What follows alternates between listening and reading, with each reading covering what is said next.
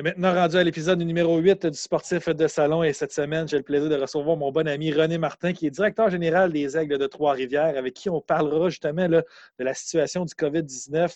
Euh, qu'est-ce que ça engendre avec les Aigles de Trois-Rivières? Donc, on va aller le rejoindre immédiatement. Salut René. Salut Alex, ça va? Ça va bien toi? Yes, sir. Hey, good. Hey, euh, tout d'abord, euh, comment se passe ton rôle de de, gardien d'enfant, d'animateur de canjo. Là. Je ah. sais que tu ne travailles pas nécessairement comme directeur général des Aigles euh, à, temps plein présentement. Tu es pas mal plus un animateur de canjo. Comment ça se passe? Là? Ah ben, je t'annonce que j'ai le plus grand respect pour les animateurs de canjo. Euh, depuis 8 à 9 semaines déjà, les après-midi, euh, moi et mon chum Jeff David, on réinvente toutes sortes de jeux pour animer des enfants. Mais la bonne nouvelle, c'est que le camp de jour tire à sa fin à partir de vendredi, moi et quelques-uns de mes chums, on va lancer notre saison de golf avec Alex Boucher, entre autres. Ah euh, mais euh, honnêtement, non, ça, se passe bien. pour les aigles, on y va plus. Euh, on s'occupe plus de préparer le stade en conséquence de si jamais il y avait quelque chose, que ce soit junior ou baseball mineur ou très long shot baseball de frontier, peu importe la façon que ça pourrait se faire. Mais pour le reste, là, je te dirais, c'est, vraiment plus un animateur de camp de jour depuis les dernières semaines. Tu as, très bien dit. Oui, exact. Là, tu viens de le mentionner, vous n'étiez plus dans la Ligue Canam, vous vous dirigiez vers euh, la Ligue de la frontière avec les capitales de Québec également qui, ont transféré.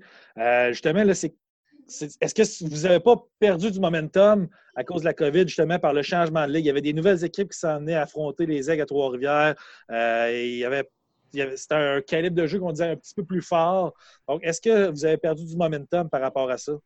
Euh, j'espère que non. Ta question est très bonne, Alex, euh, quand tu demandes ça. Euh, par contre, avec tous les développements qui s'en viennent, avec le baseball majeur qui diminue les rondes au repêchage et leur équipe affiliée, les équipes du baseball indépendant vont devenir plus importantes. Puis toutes les équipes qui seront plus dans le baseball affilié il y a beaucoup de villes qui sont dans, les mêmes états que les, équipes de la Ligue Frontier.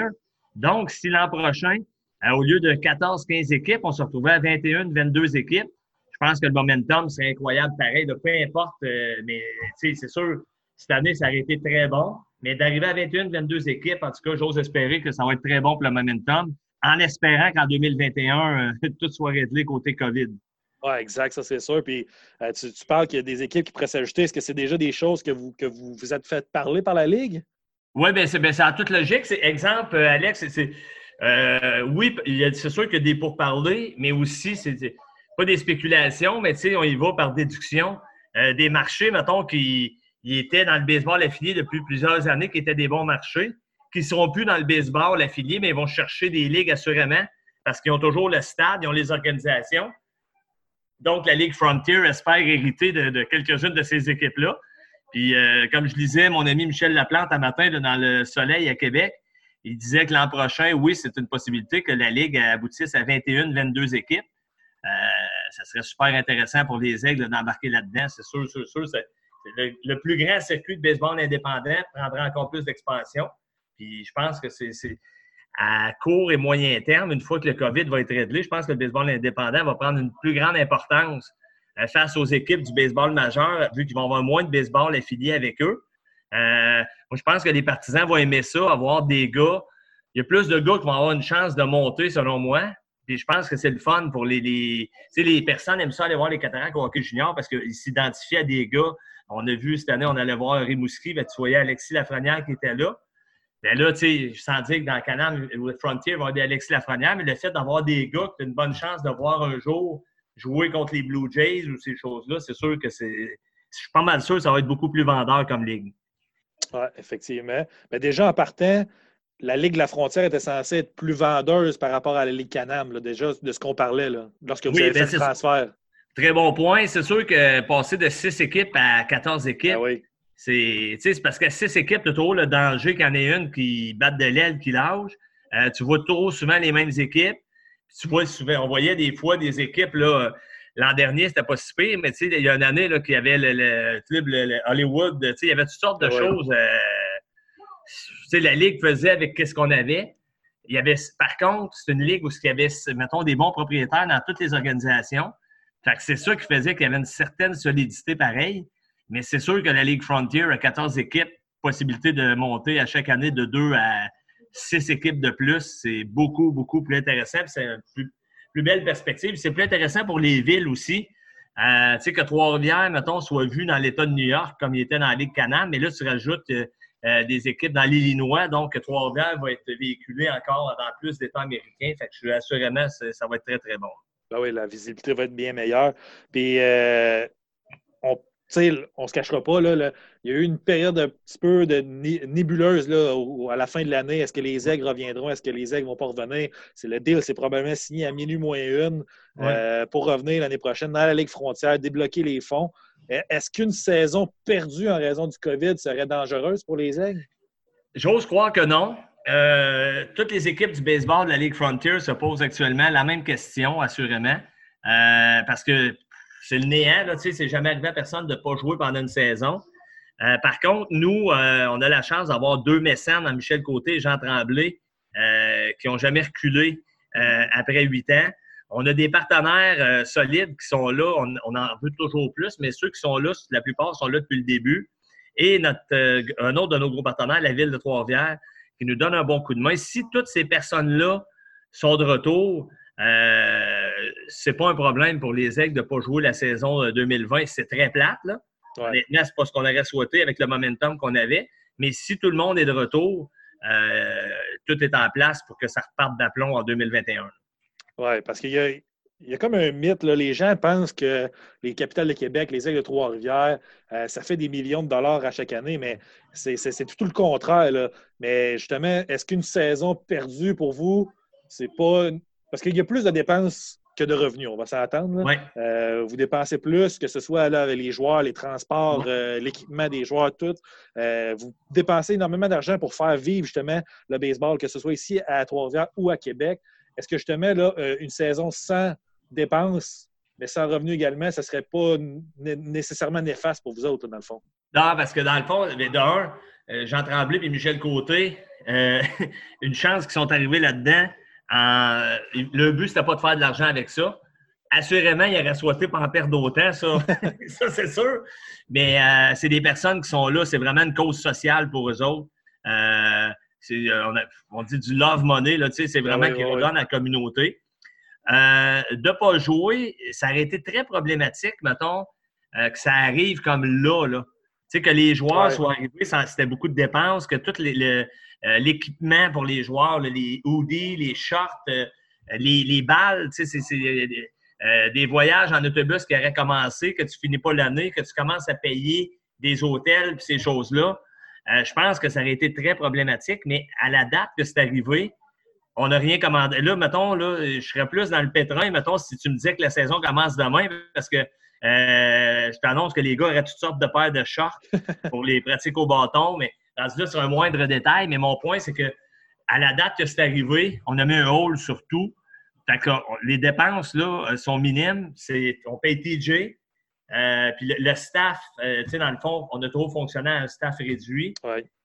donc, toutes ces choses-là font en sorte que, puis Paul Poisson, ben, honnêtement, il, y a eu beaucoup de business, il a travaillé dans beaucoup de business dans sa vie, fait qu'il tient ça très serré. au moment où c'est arrivé, je pense que malheureusement, c'est plate. Mais je pense que c'est ça qui fait en sorte que c'est moins dangereux pour l'an prochain. Oui, effectivement. Puis justement, là, les discussions que vous avez avec la Ligue pour cette saison, c'est quoi le message que les, dirigeants, lorsque vous vous rencontrez, c'est quoi le message présentement au sein de la ben, Ligue française? Alex, c'est, au début, c'est vraiment, nous autres, moi et Paul, on était dans des rencontres, puis on se disait, c'est vraiment deux réalités. J'avais l'impression que les États-Unis, actuellement, on, va aux États-Unis, tu fais deux heures et demie, tu es à la colle, tu es rendu aux États-Unis. J'avais l'impression que c'était une autre planète. Au début, là, quand ça commençait en mars, avec ici, les autres s'inquiétaient, ils nous demandaient qu'est-ce qui se passe avec vous autres, le COVID? Euh, ça va avoir quoi comme répercussion? Paul, à chaque fois, c'est moi puis Paul avec notre anglais qui est folklorique, on va le dire comme ça.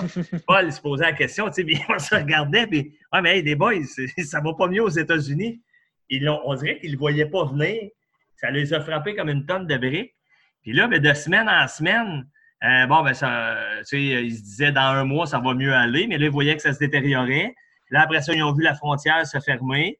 Après ça, ils ont vu des États tu ne pouvais plus te promener entre États. Fait que ça, là, ils sont comme à l'étape que euh, aujourd'hui, ils ont annoncé, je pense que tu as suivi ça toi aussi, que M. Trudeau, M. Trump referment la, frontière demeure fermée jusqu'à la fin du mois de juin.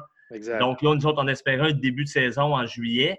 Euh, il y a beaucoup de choses encore qu'il faudrait qu'il arrive pour que ça puisse se tenir. Fait que, euh, j'ai hâte de voir, mais moi, je te dirais que d'après moi, les dix prochains jours, euh, d'ici le 1er juin, là, on va vraiment savoir qu'est-ce qui va arriver avec ça. Ah oui, parce que si vous disiez, exemple, que la saison commence le 1er juin, juillet, excuse, puis que les frontières sont fermées jusqu'au 21, toi, ça va être tout un bordel pour aller chercher les joueurs aux, aux, différents aéroports, à, différentes places pour aller les chercher. Et Déjà, ici? Ben oui, déjà que c'est pas, pas facile en temps normal, imagine. En temps normal, là, mettons que les gars, si mettons, s'il fallait qu'il y ait un règlement, ça, ça serait impossible. S'ils font deux semaines de confinement, ah euh, on, y va cinq, six fois dans l'année là-bas. Fait que cinq, six fois, tu reviens deux, fois deux semaines, ça fait un, mois et demi de confinement d'une saison de deux mois. Euh, non, il y a beaucoup de choses qui, une fois que ça débloquerait, qu'il faudrait comme vraiment régler. Fait que c'est là, les, conversations sont là-dessus mais en même temps, on n'a pas le choix de discuter de la possibilité de, si advenant le cas que ça ne fonctionne pas, euh, parce que euh, il ne faut pas que la Ligue euh, arrête à cause de ça. C'est énorme que ça, arrive, mais toutes les ligues de sport sont comme arrêtées à cause de ça. Nous, on espère être parmi ceux qui vont continuer, puis c'est de quoi repartir en force. Si jamais ça ne fonctionnait pas en 2020, repartir en force en 2021. Oui, exact. Là, comme tu en parles, euh, je pense qu'on serait correct pour 2021, même s'il n'y a pas de saison du côté de Trois-Rivières. Probablement la même chose du côté de Québec. Mais est-ce qu'il y a des, marchés aux États-Unis qui, eux autres, c'est beaucoup plus précaire, puis justement, ils veulent à tout prix une saison de 2020, parce que sinon, ils ne seront, pas, de retour en 2021? Euh, honnêtement, à mot couvert, je te le dirais à toi, mais euh, non, mais pour vrai, non, ils, sont là, Cette semaine, c'était ça la conversation. Euh, il y en a-tu, c'est en danger? Parce que c'est comme euh, compliqué euh, aux États-Unis. Ça dépend. nous, on a la chance à Trois-Rivières d'être comme un genre de. On est un, c'est un prêt à usage. Dans le fond, on est locataire du stade. Mais à d'autres places, il y en a des locataires, il y en a des propriétaires, il y en a qui sont ben, pas conjoints, mais sont avec leur équipe universitaire du coin. Donc, il y a différentes personnes dans le stade, mais dépendant de l'entente qu'ils ont dans le stade, c'est ça, ça, c'est plus problématique. Puis depuis quelques semaines, ils sont à vérifier toutes ces choses-là pour savoir, euh, tu sais, oui, des fois, il t'arriverait une bad luck, tu ne joues pas parce que, mettons, telle équipe, tu sais, n'importe quoi qui arriverait, tu dis, ça peut être problématique. Mais là, le COVID, moi, jamais je croirais, c'est peut-être, j'ai un monde de licorne, mais jamais je croirais, euh, tu sais, c'est quelque chose que, euh, je pense que la dernière fois qu'ils ont vu ça, c'est la grippe espagnole au début du, 1918 à peu près. Exact. là, tu sais, d'avoir ça là, euh, personne, je pense qu'il y a comme un, euh, comme un livre, un manuel d'utilisation de comment qu'on sauve, comment qu'on s'organise, comment qu'on règle. Fait que je te dirais que c'est pas mal au tâton. Tout le monde, euh, on essaie de voir comment s'arranger. Mais moi, j'ai bon espoir que la plupart pourraient être de retour en 2021. Ouais. Et vous parlez là, de si jamais ça ne marche pas, les frontières ne réouvrent pas, euh, il y a peut-être une possibilité d'avoir une série avec les capitales de Québec, euh, une vingtaine de matchs, 10 à Trois-Rivières, 10 à Québec, exemple, avec des joueurs seulement canadiens, québécois. Est-ce que l'engouement serait assez fort pour que ça se tienne et est-ce que ce serait quelque chose d'assez intéressant pour les fans que justement pour qu'ils viennent et se déplacent pour voir du baseball? Bien, moi, je pense que ça, assurément, ça peut être intéressant euh, parce que, tu sais, d'impossibilité, puis les gars, on ne nous en a même pas parlé, mais, tu sais, d'un, euh, David Lowe, Raphaël Gladu, quelques autres Québécois qu'on avait invités au camp. Euh, peut-être ramener un Matthew Rush, un Steve Brown qui est dans la région. Tu fais, ah de, faire ça. L'affaire, c'est que c'est de savoir avec la distanciation sociale si on n'a pas le droit d'avoir plus que 250 personnes, moi, je n'ai pas de misère à croire qu'il y aurait 250 personnes aux 10 matchs à Trois-Rivières, 250 aux 10 matchs à Québec.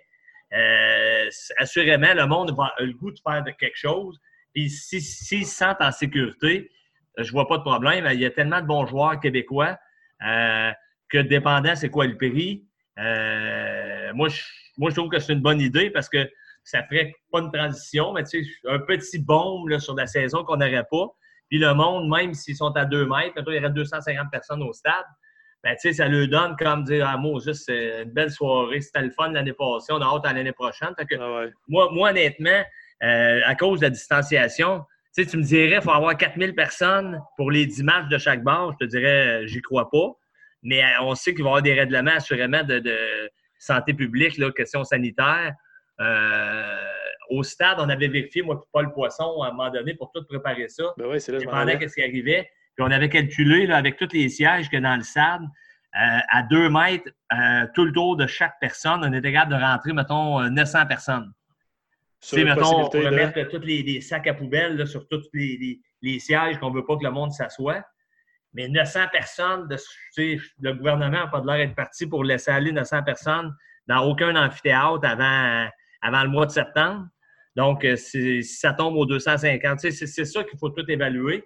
Mais euh, pour une affaire de 1000 personnes et moins, j'ai aucun doute qu'une série avec les capitales, avec des joueurs québécois, ben, le monde sera un beau petit clin d'œil, puis comme un genre de. Euh, c'est plate, on n'a pas eu cette année, mais on va en avoir l'année prochaine. Oui. Et tu parles de 900 personnes, c'est à peu près sur une possibilité de combien? votre stade, actuellement, c'est combien de personnes plein? Là? Ben, plein, mettons, assis, ben, pas loin de 4000. Oui, c'est ça. C'est toutes ces réalités-là, Alex, qu'il faut euh, évaluer. Puis les propriétaires de la Ligue se parlent aussi. Tu sais, mettons, euh, on fait une saison, euh, il y a, mettons, 14 clubs qui jouent, ou à un moment donné, tu vois, puis il y en a 12 sur 14 qui peuvent jouer. Tu joues 60 matchs, puis là, ces 60 matchs, tu peux remplir euh, le, quart de ton, le, quart de ton stade. Une fois que tu remplis le quart, bien là, tu as déjà 200-300 billets de saison. Fait tu n'as pas de revenus. C'est tout ça qu'il faut évaluer. Là. honnêtement, c'est surtout Paul Poisson là, qui travaille pendant que j'ai mon camp de jour, comme tu disais tantôt, puis que, que je, m'occupe, je suis le surintendant du terrain au stade. Paul, il travaille beaucoup, là, tout à évaluer le scénario. Là, euh, nous, c'est sûr qu'on n'acceptera pas de jouer euh, d'une situation où ce que les propriétaires perdraient 300 000 là. Ben non, fait que toutes les, concessions, c'est ça qui sont après évaluées actuellement. Exact. Puis justement, euh, vous n'avez pas de contrat de télévision, là, vous faites votre propre web diffusion, euh, contrairement aux, grosses ligues professionnelles. vous, avez des, vous avez beaucoup de commandites, vous avez les revenus par les, les billets. Donc, c'est quoi le pourcentage de vos revenus? Ils viennent de où? Les commandites, c'est combien de pourcents? Les revenus à la porte, c'est combien de pourcents? Les concessions, c'est combien de pourcents? Donc, pour faire là, une espèce de, truc global pour un voir, c'est quoi vos revenus principaux? À brûle pour point comme ça, je ne pourrais pas te le donner précisément, mais vu que je suis un livre ouvert, je vais t'en donner une, bonne aperçue. Euh, c'est sûr qu'à Trois-Rivières, mettons, le, c'est un budget d'opération, ça, c'est pas un secret de polichinelle, c'est des données publiques. Là. Ouais. Euh, 1 million 5, 1 million 600 000. Euh, c'est sûr qu'il y a une partie que c'est le que la ville nous donne un coup de main. C'est sûr qu'il y a une partie les commanditaires. Euh, la plus grosse partie, je te dirais, c'est les billets de match. C'est le monde qui paye, le mettons, pour rentrer à chaque match durant la saison. On a des billets de saison, on n'a pas autant que les cataractes. Euh, ce serait le fun d'avoir autant que les cataractes, mais nos détenteurs de billets de saison, c'est pas mal réparti dans tout ça. la ville, euh, les, les, les partenaires, des billets de saison, flex, slash flexi-choix et slash billet d'entrée. Ces trois-là, le billet de saison, flexi-choix, les billets à l'entrée, c'est ça le plus gros revenu. On a des revenus de concession alimentaire, mm-hmm. des revenus de boutique. Fait que, tu sais, c'est réparti là, euh, dans tout ça. Puis sérieusement, c'est ça qui. Tu sais, Paul, il y a un gros travail à faire parce que c'est tout ça qu'il faut tout que tu fasses le calcul. Tu, sais, tu dis, oh, regarde, euh, tu as le droit d'avoir 1000 personnes au lieu de 4000, parfait. Fait que c'est facile, tu fais le revenu, tu dis fois 30 gains. Mais là, il faut que tu calcules, ouais, on va probablement vendre moins de bouffe que l'année passée si tu as juste 1000 personnes dans le stade. Ah, ouais, des concessions de bouffe, euh, de, de, vêtements, ça va être la même chose. Euh, tu sais, c'est tout ça là, qui, qui, qui, est à évaluer. Puis nous, on, fait tout en notre pouvoir. Puis je pense que vous le voyez dans des, médias là, comme le Nouvelliste ou à 106.9, le Paul Poisson donne souvent des entrevues. Puis c'est vrai qu'il essaye à tout prix de trouver une façon qu'on puisse jouer d'une façon qui permettrait à l'équipe de ne pas se mettre dans une situation le déplorable financière qui nous causerait comme un gros problème pour 2021. Fait que, et lui, il jongle avec tout ça. Fait que ben c'est sérieusement des scénarios. là. L'autre jour, quelqu'un il disait on a un comité d'ambassadeurs. Fait que c'est quoi, as-tu deux, trois scénarios? Sérieusement, je pense qu'il est rendu à 32 scénarios. Là. Faut, ça dépend. Si juste avec les capitales, si on joue avec les États-Unis, qui, qui vient des États-Unis, c'est le junior va-tu jouer? Jusqu'à date, actuellement, on ne peut pas. la Ligue junior élite, on, a des rencontres, on voulait, parce que nous, on s'occupe du junior élite et du baseball mineur. ils voulaient comme jouer par division. Donc, nous, on joue avec Québec, Charlebourg et Jonquière. Ils voulaient que, tu sais, vraiment qu'on joue comme 20 matchs à l'intérieur de la division, faire des séries après. Sais, c'est quelque chose qui peut être intéressant, mais jusqu'à preuve du contraire, je n'ai pas entendu dire que je pouvais aller chez mon frère à Québec. Fait que, en junior, on joue dessus, on joue. C'est beaucoup, beaucoup, beaucoup de points d'interrogation.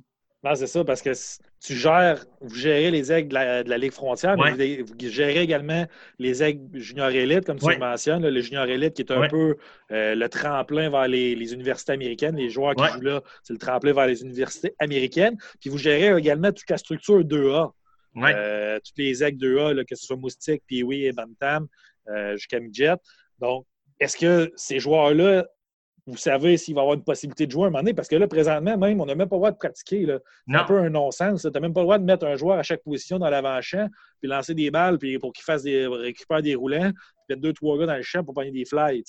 Pas le droit, mais je te dirais, je me promène dans la région, là, on fera le tour en auto dans les prochains jours. Tu vas voir, il y a pas mal de monde qui pratique actuellement, mais officiellement, ils n'ont pas de nom d'équipe. mais effectivement, ça, c'est. Euh, je me fie là, sur le, Puis je ne veux pas mêler la politique à ça. Euh, peu importe l'allégeance politique, je trouve vraiment que le, gouvernement Legault a fait un bon travail euh, depuis le début de la pandémie. Mais là, honnêtement, pour moi, c'est pas, pas exagérant en disant que c'est une aberration, mais que je peux comprendre la Ligue Frontier actuellement par rapport à la réalité de l'assistance. Ça, c'est le même problème que les spectacles.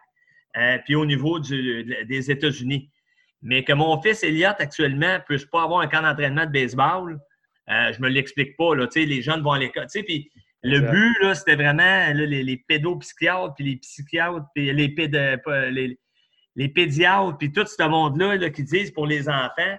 Euh, dans mon camp de jour qu'on parlait tantôt, je peux dire que les enfants, là, c'est pas nécessairement juste aller à l'école. Ils ont besoin de voir des amis, euh, puis d'interagir, de, faire du sport entre eux autres. Puis j'ai regardé, là, mettons, là, je connais pas mal d'enfants, là. Il n'y a pas beaucoup que je connais qui jouent au golf. Il n'y a pas tant que ça qui jouent au tennis. Et je n'ai pas vu bien ben qu'il allait à la pêche à la réserve Mastigouche dans les deux prochaines semaines.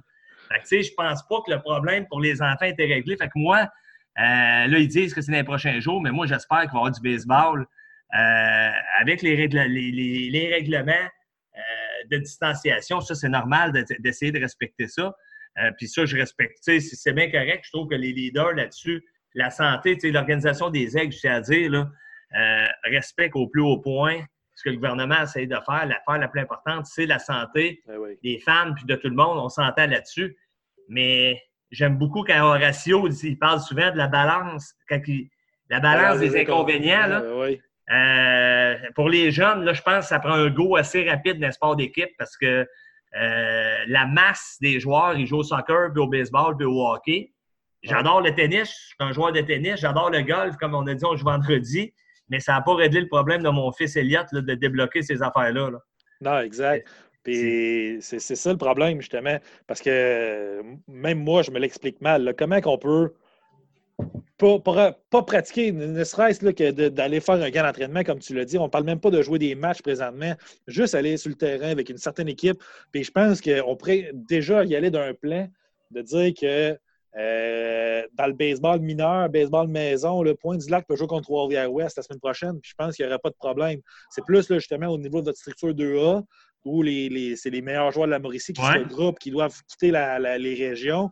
Est-ce qu'on ne pourrait pas justement dénaturer, pas dénaturer, mais enlever cette structure élite-là l'année cette année, faire eux qui pratiquent ensemble, mais qui vont jouer dans, leur euh, communauté régionale de, secteur. Est-ce que c'est des choses qui sont parlées, que tu sais, qui sont parlées à, Baseball Québec?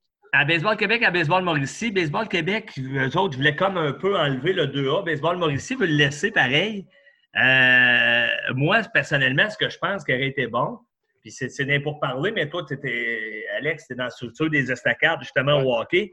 le, atome 2A n'est pas dans la structure des estacades, mais c'est comme le cheminement logique. Exact, oui. Ça va dans le Piwi relève. Il y a quatre équipes dans l'atome 2A euh, au hockey. Puis après ça, puis ces quatre équipes-là, cette année, j'ai suivi ça un petit peu.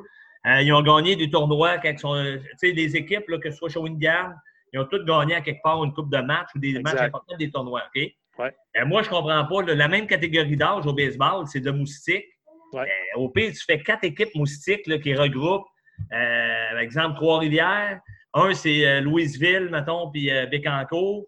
Un, c'est le 4. Tu fais quatre équipes comme tu fais dans cette structure-là. Puis, moi, je veux que les jeunes jouent. On n'ira pas à Québec, puis tu joues juste dans la région.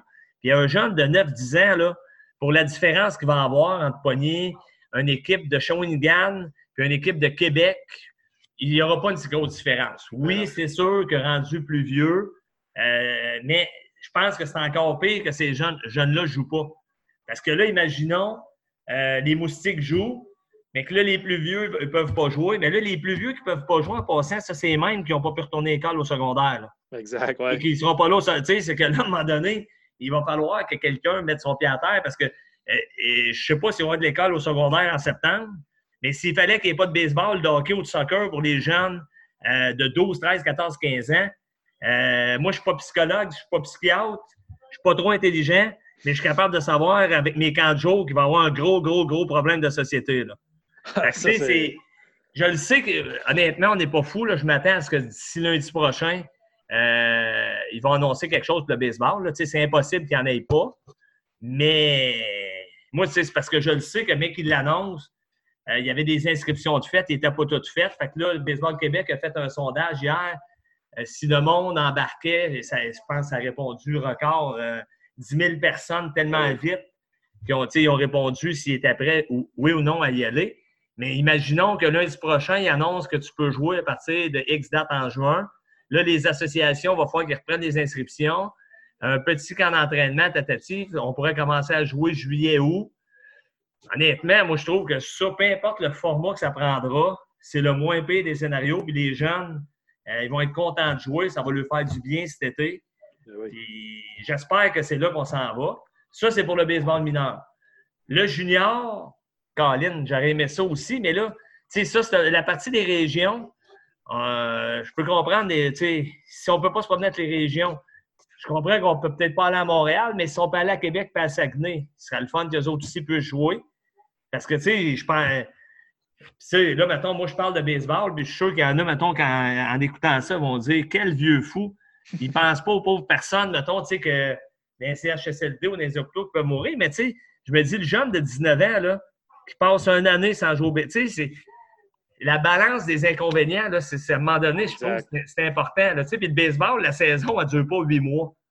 Fait que, tu sais, c'est comme. Euh, il faut qu'il y ait un minimum qui peut jouer, que personne ne perde toute leur affaire, tout en s'assurant de contrôler le plus possible pour ne pas créer de problèmes de santé. Tu sais, à la base, de tout le monde rêve à la santé, mais comme euh, Horatio, je comptais, commence à en parler, là, M. Arruda, là, la santé mentale des jeunes aussi est assez importante. Puis je pense que ça, c'est. Les jeunes, il faut pouvoir qu'ils embarquent à quelque part sur un terrain de baseball, de soccer ou sur une glace au hockey, ça, c'est clair. Ben oui. Puis justement, je pense que le soccer a toujours été un sport très populaire, mais le baseball avait particulièrement avait un bel élan depuis quelques années. Il y avait des inscriptions qui montaient en flèche au niveau du baseball euh, au, grand complet au Québec. Puis les capitales de Québec, les, les Actes de Trois-Rivières, même euh, les, les champions d'Ottawa dans la région de l'Outaouais, ça a contribué à ça. Puis euh, même la, la, poussée des Blue Jays dans ces éliminatoires en 2016-2015. Et est-ce que tu penses que le baseball pourrait justement perdre un élan si jamais les jeunes ne sont pas capables de pratiquer leur sport favori au courant de la prochaine euh, saison estivale? Oui. Oui, moi, c'est ma, ma crainte. Ça, c'est clair. Euh, le monde dirait dire, ils vont aller où? Tu sais, euh, mettons, là, moi, je regarde, vu que j'ai des jeunes enfants, j'avais délaissé un peu le golf. On recommence à jouer, puis on va jouer, moi et toi, souvent cette année. Ah et là, Eliott, mon fils, moi, on va commencer à le faire jouer au golf. Est-ce qu'il euh, va y avoir des enfants qui vont tellement aimer le golf et le tennis qu'ils vont lâcher le baseball? En même temps, à la fin de la journée, ce qu'on souhaite, c'est que les enfants bougent, peu importe le sport qu'ils feraient. Mais tu sais, les sports d'équipe, euh, tout le monde s'entend que c'est important pour le, développement d'un enfant.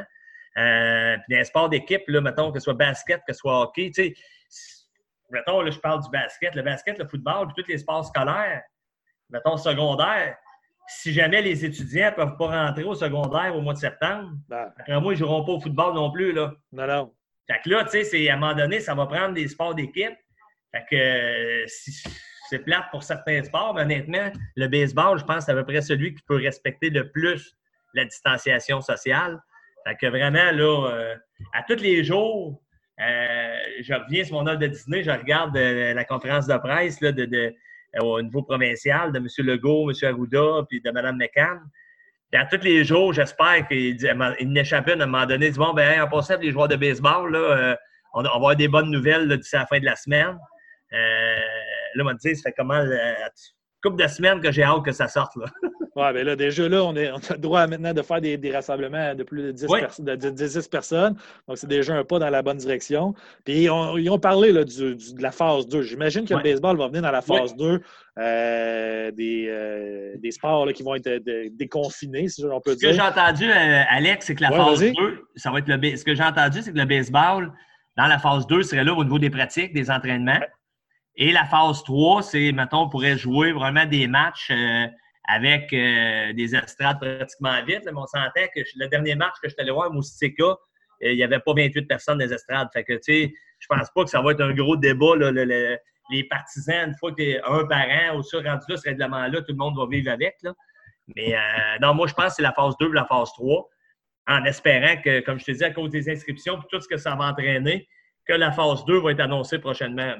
Ben oui, parce que toi, de ce que tu sais, est-ce que tu, sens que les associations de baseball mineur sont prêtes justement à accueillir toutes ces inscriptions-là? Est-ce que la machine est assez bien rodée pour que euh, lorsque ça va se mettre en branle et qu'ils vont dire on déconfine, les téléphones ne vont, vont, pas dérouger pendant plusieurs jours. Est-ce que les associations sont prêtes à ça?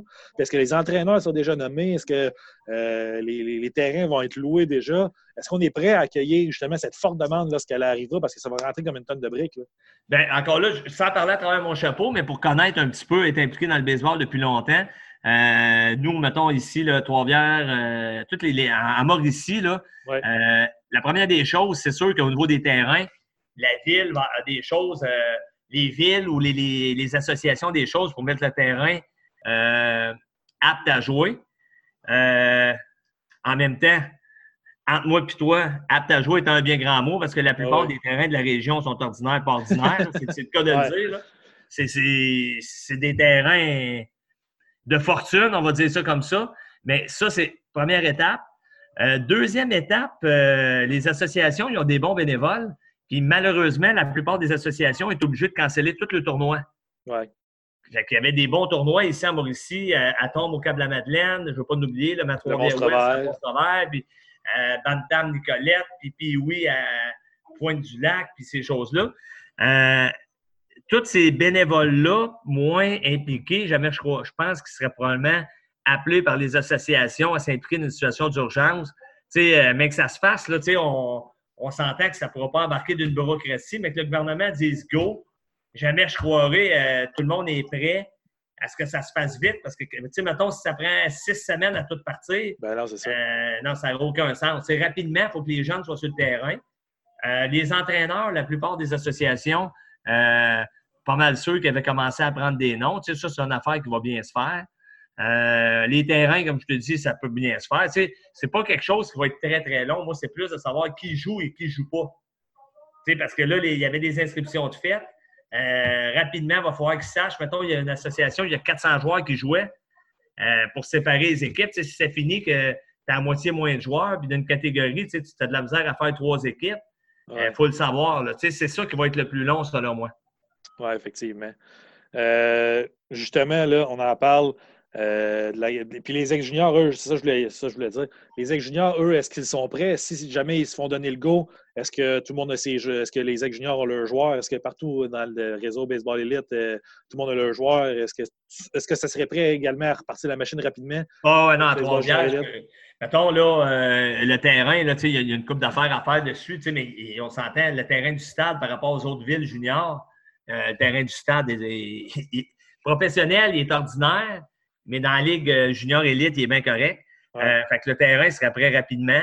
Euh, les joueurs juniors sont déjà tous prêts. C'est déjà tout réglé. Là. Il y a eu, il y a même pas eu de temps d'entraînement, mais mettons, il serait capable rapidement de tomber à 15 à 18 joueurs. ça ne sera pas un problème. assurément, il serait prêt à jouer rapidement, mais ça prend, au niveau junior, c'est sûr, ça va prendre quand même un genre de camp d'entraînement pour les lanceurs. Puis j'espère que la plupart sont capables de comme s'exercer avec un de leurs chums ou un de leurs parents. Ou, c'est sûr que plus jeune, c'est plus facile. Moi, je vois les gars avec qui je jouais avec mon gars l'année passée, ben, les parents, on se lance avec nos fils, tout ça, ça va se faire vite, mais honnêtement, rendu là, là on s'en fout du résultat et de la façon que ça va jouer. Ce qu'on veut, c'est qu'il joue. Fait quand même qu'il n'est pas prêt à 100% à partir de sa saison au niveau junior, là, il faut qu'il joue au baseball. Puis il, il, fera comme dans le temps des, joueurs de hockey, des joueurs de baseball. le camp d'entraînement, puis leur mise en forme se faisait dans les 10 premières games de l'année. quand même, ça. ferait ça cette année. Là. Le monde, ils veulent jouer. Juste ça, ça va être une bénédiction. Exact. Ben, je pense que ça fait le tour. Là, on va aller dans tes, dans tes, souvenirs en tant que directeur général des Aigles. On a parlé de la situation actuelle euh, dans le baseball, la Ligue frontière, puis euh, au niveau mineur. Mais là, je veux qu'on replonge dans tes souvenirs. Puis là, je veux vraiment que tu me sortes tes meilleures anecdotes en tant que euh, directeur général des Aigles, parce que je sais que tu en as des, des, des, excellentes, des salées, des sucrées.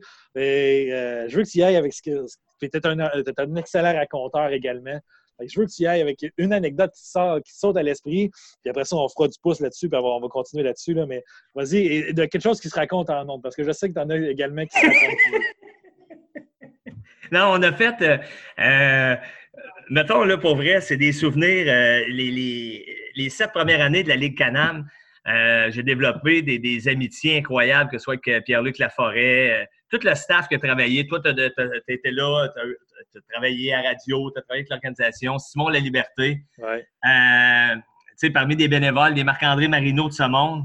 Il nous est arrivé des affaires, là, tu sais, c'est un livre qu'il faudrait, tu sais, tout ce ben qu'on fait, mettons, après. C'est une famille. Honnêtement, Alex, là, tu sais, ça, c'est, c'est ça qui va me manquer, c'est que à Trois-Rivières, notre équipe, c'est une petite communauté. Puis à chaque année, tu as du staff qui arrive, puis ça fait une petite famille. Puis il nous en arrive, tu sais, mettons, euh, Gabriel Piché. Euh, c'est Gabriel Piché, c'est le gars, c'est un arbitre. Euh, puis, mettons, c'est un gars que je respecte beaucoup. Mais dans ma vie, je sais pas si je me suis déjà fâché plus après un gars que je peux me fâcher avec lui parce que moi, mettons, je suis un gars émotif pendant un match. Puis, mettons, si l'arbitre est ordinaire ou, ben, ça, ça n'était une des bonnes qui est arrivée. C'est lui, il était comme notre notre lobby, c'est le clubhouse manager. C'est lui qui, après le match, il dorlote les joueurs des aigles de l'équipe adverse et les arbitres. Puis il y a une série, Pierre-Luc Laforêt, je pense, s'est fait sortir les trois matchs de série. C'était. Puis je nomme même pas le nom de l'arbitre, mais euh, honnêtement. c'est un arbitre québécois. d'un pays, oui, mettons. Il était très ordinaire. C'était un arbitre québécois? Non, non, c'est un gars de l'Ontario. OK. OK, fait que Gab Piché, les, les dorlotait. Tu sais, moi, je me fâchais après Gab Piché parce que lui, c'est un arbitre, c'est un très bon arbitre, représentant régional des arbitres. Puis, il s'en occupait des arbitres. tu sais, mettons, je le voyais des matchs. Moi, des fois, j'étais comme ça du premier but, furieux de telle, telle chose. Puis là, lui, je le voyais arriver avec une bouteille d'eau glacée. Pour il donnait ça à ses amis les arbitres. Puis, mettons, nos joueurs, des fois, ils buvaient de l'eau chaude. Tu sais, ça me faisait fâcher, mais je me fâchais après. En tout cas, un match, une série, c'est l'enfer. Pierre-Luc, ça n'avait pas de sens. L'arbitrage était, était pourri, c'était indigne du baseball professionnel.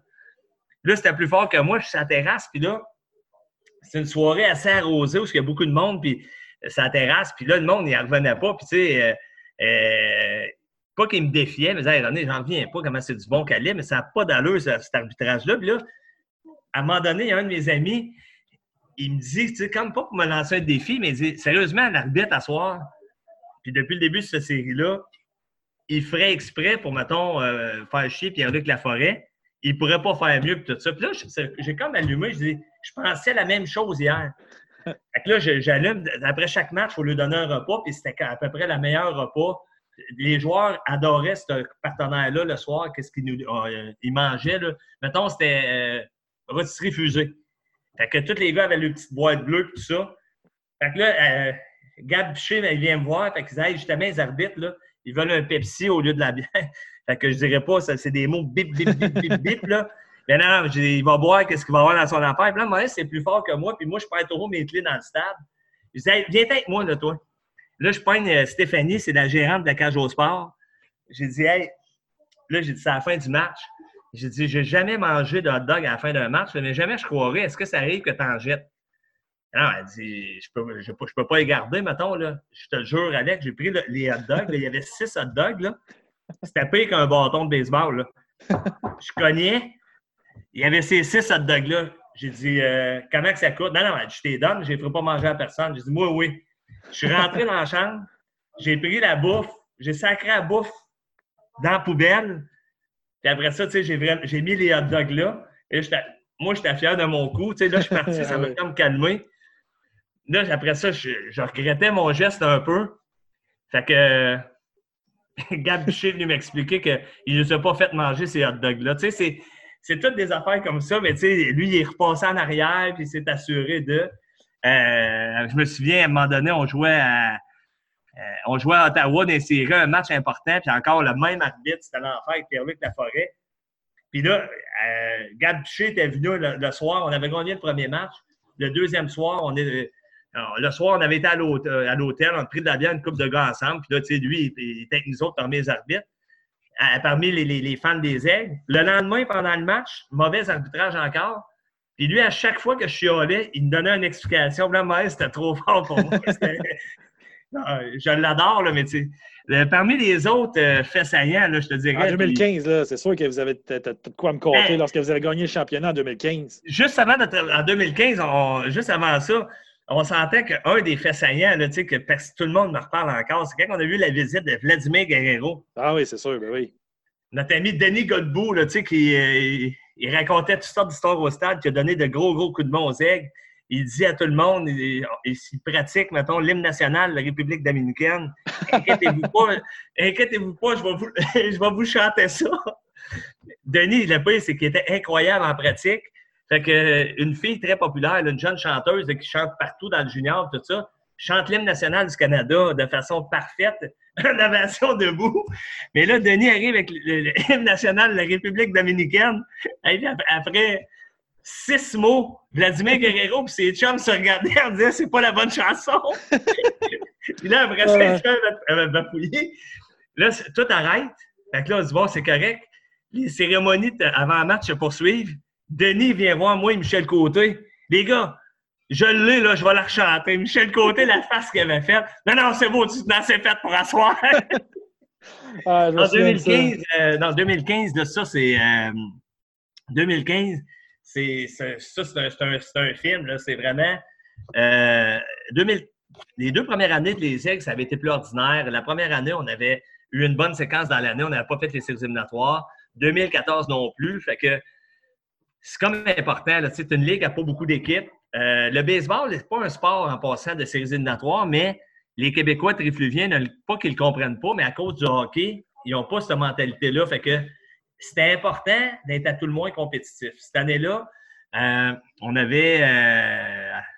J'ai-tu du temps pour t'en compter pas, mal? Parce que 2015, ah c'est une bonne année. Ah. Parce que quand on, avait fait le quand on, avait fait le recrutement, en 2015, euh, Michel Côté avait vraiment dit là, là, euh, ça prend des joueurs, puis là, c'est quoi que ça prend? Qu'est-ce qui manque pour que ça marche?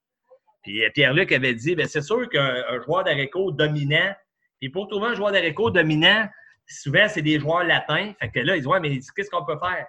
Bien, il, y a la série des Caraïbes. Michel Côté avait payé un voyage des Caraïbes. On était allé euh, cette année-là, il y avait moi, Matthew Rush et euh, Pete Laforêt. Puis on avait été là, on avait rencontré euh, Nunez, un joueur qui avait joué avec les Félix de Philadelphie. Puis lui, il voulait nous référer Pedro Lopez, un gars qui avait joué dans les majeurs, puis tout ça.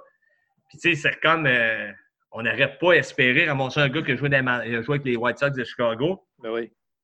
Fait tout le contact. Denis Godbout, justement, que je comptais tantôt, pas le meilleur chanteur des nationales, mais il est pas pire pour euh, nous aider à rentrer au Canada. Pedro Lopez qui accepte de venir ici. Ça, ça a ça, ça a vraiment tout changé parce que un joueur de exceptionnel, on était compétitif, mais encore là, on, était, on se battait comme la quatrième position pour être des séries éliminatoires. C'était très serré, mais au moins, on était compétitif, puis tout allait bien. Quelque part, euh, à la fin de l'année, euh, Marc-André Bergeron, avec son, attitude de, de, joueur de hockey.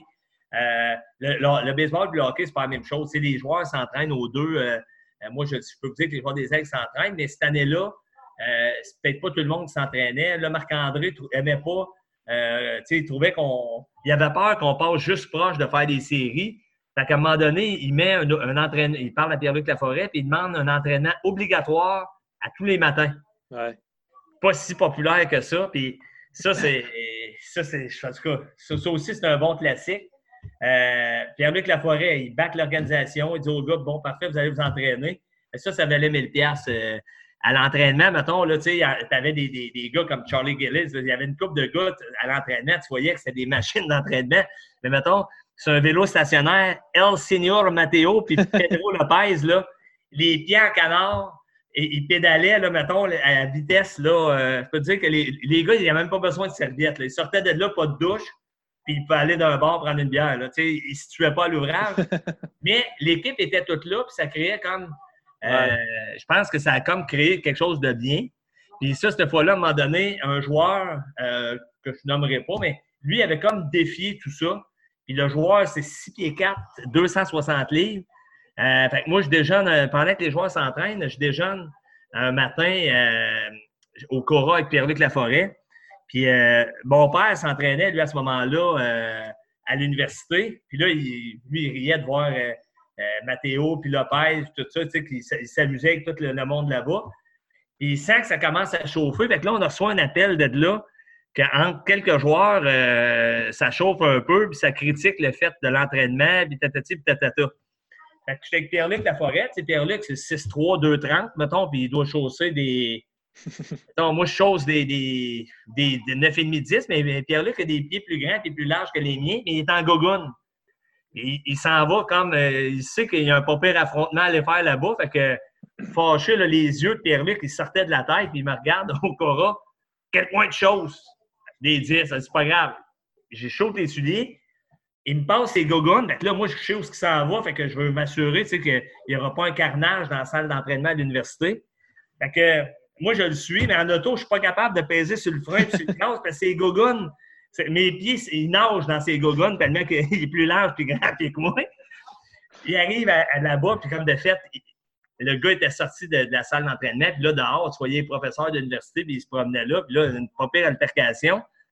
Mais à partir de ce moment-là, le soir même, Pedro Lopez est venu me voir. Javier Herrera, le même soir, m'ont dit on fait une série puis on gagne le championnat. Pedro Lopez me dit ça le soir même de ça. Puis on était sur une mauvaise séquence. on était comme en un ou deux matchs de faire les séries.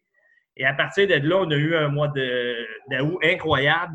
Euh, le Spirit, moi, je pense pas que les Aigles, cette année-là, c'est la meilleure édition. L'année passée, je pense que c'est vraiment la meilleure édition de talent. Mais cette année-là, c'est la meilleure équipe qui a vraiment été soudée ensemble à partir du mois d'août. Et aussi, juste pour finir sur l'affaire de, Pierre-Luc, c'est qu'à un moment donné, moi, je le suivais. Puis là, dans la vie, j'étais assez pacifique. J'étais comme gêné de dire Hey, moi, je voudrais revoir mes souliers. je pense que j'ai eu deux heures après parce qu'on est, on est retourné d'Ino Cora. Que quand j'ai remis mes souliers, je t'annonce que je nageais dedans. J'ai plus jamais reporté ces souliers-là parce qu'ils avaient, ils avaient élargi et allongé de toutes les sens. Mais euh, cette année-là, ça, ça avait été incroyable. Puis quand on avait gagné à New Jersey, Pedro Lopez s'était souvenu qu'il m'avait dit ça. Il restait, il m'avait dit ça là, euh, juste avant le Grand Prix de Trois-Rivières. Euh, fait que Pedro Lopez, tu sais, puis il y a d'autres joueurs, tu sais, je veux pas dire que c'est à cause de Pedro Lopez qu'on a gagné, mais lui, il a vraiment, vraiment amené euh, quelque chose à Trois-Rivières, tu sais, de, de, de, différent. Puis c'est un joueur, tu sais, mettons, les gars riaient de lui, ben, pas qu'il riaient de lui au bat, mais parce qu'il a frappé 300, mais c'est coup sûr, mettons, euh, mettons que ses coups sûrs, là, il dépassait tout juste l'avant-champ. Pedro, tu as trop l'impression qu'il joguait. Mais je me souviens à un moment donné, je parlais avec, euh, ce fois-là, il me semble que c'était avec Doom Terrien, puis une couple de bons connaisseurs de baseball. Puis il arrive au bac contre les capitales de Québec, un match de fou. Il a frappé son seul circuit de l'année, mais le lancer qui s'en venait, tout le monde qui connaît le baseball savait ça. Puis lui, il avait guessé ce lancer-là. Puis il était capable de frapper des circuits, mais tellement un joueur intelligent qui faisait tout ce qu'il faut. Là, c'est. Lui, là, c'est vraiment l'impression de Sam Dexter en 2018, mais l'arrêt court, c'est une position qui est vraiment euh, importante au baseball. Lui, Pedro Lopez a fait toute une Puis on avait été le recruter là-bas. Euh, quand on a, dans toutes ces affaires de recrutement-là, on voyait Luis Munoz l'hiver. ça m'a fait découvrir des, c'est des gars exceptionnels. C'est d'autres mentalités. Mais euh, sérieusement, à Trois-Rivières, je te dis, Alex, sur, mettons, 7 ans, euh, en moyenne par année, c'est entre 35 et 40. Une bonne année, c'est 35 joueurs. Une mauvaise année, c'est 45. Là. D'un doigt de ma main, je pourrais te dire, c'est des voyous, là, des, mauvais, des mauvaises personnes. Que ce soit Pierre-Luc ou TJ, honnêtement, on a une très, très, très, très bonne moyenne de bons groupes de joueurs, de bonnes personnes. Puis on garde des bons souvenirs de la plupart de tout ce gang-là. Ah oui. Puis justement, là, tu parles de Pedro Lopez, des joueurs anti, des, Antilles ou peu importe, du Sud, qu'on est allé chercher. Puis moi, je me rappelle d'un après-midi l'année passée, parce qu'on avait passé un après-midi de temps avec Albert Martinez au téléphone et un interprète qui, ah. disait le, qui, qui, disait quoi faire, quel papier aller mener à l'ambassade. Diego Brunel Diaz. Exactement. Il n'était pas à la bonne place. Puis là, je me rappelle, ça a pris 40, euh, ça a pris 4 heures, je pense, cet appel-là. Puis là, au bout de l'appel, Albert Martinez ne comprenait rien de ce que tu lui disais par l'interprète. Tu avais pris ton téléphone, tu l'avais pitché, tu as dit Bon, j'abandonne, il ne viendra pas jouer cette année, lui. Alors, c'est l'enfer parce que, en plus, Albert Martinez, qui est tellement gentil, je pense qu'il reste à 9 heures dans l'ambassade au Venezuela. Fait que lui, à toutes les fois qu'il part pour aller régler ses affaires à l'ambassade, sa vie est en danger pendant 9 heures, puis est en danger pendant 9 heures pour retourner chez eux. Puis là, en plus, c'était pas sûr que ça marche à l'ambassade peux vous dire que, oh, non, ça, c'était vraiment. Puis là, Diego, il m'expliquait, non, non. Diego, mettons, il, roule ses airs. Fait que, ah non, non, René, René. Il n'y a, pas de problème. C'est juste qu'il ne comprend pas. Non, non, mais comment tu veux que je, ne peux pas mieux y expliquer? Je parle pas un mot d'espagnol, Diego. C'est toi qui parles espagnol. Non, non, René, inquiète-toi pas. C'est juste qu'il comprend pas la situation. Ouais, mais je veux qu'il aille à l'ambassade puis qu'il rentre. C'est juste ça que je veux. Alors, ça, c'était. C'est pas de Ça, c'est à chaque année. Là. Le pire, c'est que cette année, tout était réglé. En plus, Denis Godbout était là. Les gars, c'est la première année qu'on les, c'est sûr qu'on les a eu à temps, puis il y a le COVID. Fait que dans le fond, je pense qu'ils arriveront juste jamais à temps, ces gars-là. Faut que je vive avec ça, j'ai pas le choix. Ah non, c'est ça. Année après année, il va falloir que tu te fasses là, les, gars des, les gars du Venezuela, les gars de, ah. la Colombie. Ça va toujours être compliqué. Puis faut pas que tu abandonnes, René, parce que tu peux pas pitcher ton téléphone de même après chaque appel. Là, parce que non, mais Alex, mettons, là, ce qui est, ce qui est drôle en plus, c'est que c'est tous des bons gars, mais mettons, à chaque année, mettons, les gars de la République, là, euh, là tous les papiers sont faits. Fait que là, ça prend, ça a changé comme cette année, mais ça prend un rendez-vous à l'ambassade. Fait que là, tu envoies Denis Godbout là. Denis Godbout est là avec eux autres à l'ambassade. Fait que rendez-vous, mettons, 9h15, Alex Boucher. Tu arrives pour ton rendez-vous, il vérifie tous tes papiers. Les autres, ils, vérifient toute leur affaire, fait que c'est rempli. C'est tout rempli informatique. OK, OK, OK. Ouais, M. Boucher. Vous n'avez pas un frère qui s'appelle Chaud? Oui. Oui, mais il n'est pas marqué là. Mais pas bon. là, il faut faire une demande. Pour tout remplir le papier et avoir un autre rendez-vous. Je vous le dis, là, c'est incroyable. Euh, en tout cas, non, ça, c'est ça, c'est vraiment folklorique, ça. puis après ça, il faut tout que tu remplisses les permis de travail. Oui. Le permis de travail, ça, c'est pas si pire. Ça, c'est... Mais euh, des fois, ça arrive, euh, euh, mettons, quand il arrive aux douanes à, Montréal, à l'aéroport, ça va super bien, mais dès qu'il passe, mettons, Chris Murphy, lui, vient du Delaware, fait qu'il passe par Stansted. Fait que là, eux autres, ça prend trop, ils appellent tout le temps. Là, fait que j'ai jamais compris pourquoi, là, mais tous les gars qui passent par Stansted, ils passent à 4 heures dans la nuit ou à 2 heures dans la nuit. Peux-tu vous dire que, mettons, tu as un appel, puis là, tu sais qu'il y a un joueur qui s'en vient, tu n'as pas le choix de répondre? Puis là, si tu veux qu'il passe ou euh, tu sais, ça, là, ça, aussi, ça fait partie du folklore. Mettons, des fois, ah on, on, laisse passer le gars. Le gars, il dit qu'il vient comme en touriste ou qu'il vient jouer la fin de semaine. Puis, il n'a pas son permis de travail, mais dans le fond, c'est parce qu'on sait qu'on s'en va jouer à New York la semaine d'après. Puis, mettons, Joe et Pierre-Luc disent on va, euh, quand on va revenir, on va le passer aux douanes. Mais mettons, euh, une année, c'est arrivé, un joueur que je n'aimerais pas une fois de plus, il avait oublié son passeport. Là, tu sais, l'autobus, imaginez, là, tu joues à New York, fait que tu finis ta game à 11 h, fait que tu passes aux douanes à 6 h le matin, tu joues à 7 h à Trois-Rivières, il manque un passeport. Euh, tu sais, là, tu souhaites-tu que ça se règle vite, ça serait le fun de ne pas annoncer, tu sais, mettons, euh, match de ce soir cancellé, l'autobus des aigles. Et. euh, tu sais, c'est. Non, mais tu l'as bien dit, c'est vraiment le folklore de cette ligue-là. Puis il y a des anecdotes, il y en a une ah. pas une. Puis on aurait pu en compter des un peu plus salées qu'on va garder euh, seulement pour nous autres. René, je te remercie énormément pour ton test ce soir. Ça a été incroyable cette discussion. Surtout vers la fin des anecdotes, tu me fais toujours rire à chaque fois que tu me racontes ces histoires-là. On va aller jouer au golf cette semaine ensemble. Je rencontrerai d'autres cette semaine, le vendredi. Ouais, là, on va, on va y aller dans le plus salé. Oui. ah non, mais merci encore, René, pour ton test. Ça a été incroyable. Dans les plus salés, le préparateur, j'en ai quelques-unes sur Marc-André Bam Bam Marino. Ah, ça, c'est bon. On va lui compter ça dans son dos. Pour, une fois qu'il ne sera pas là avec nous autres au golf. Hey, salut, fait que c'est ce qui met fin à notre huitième épisode. Je remercie encore une fois René Martin pour sa présence. On se revoit la semaine prochaine.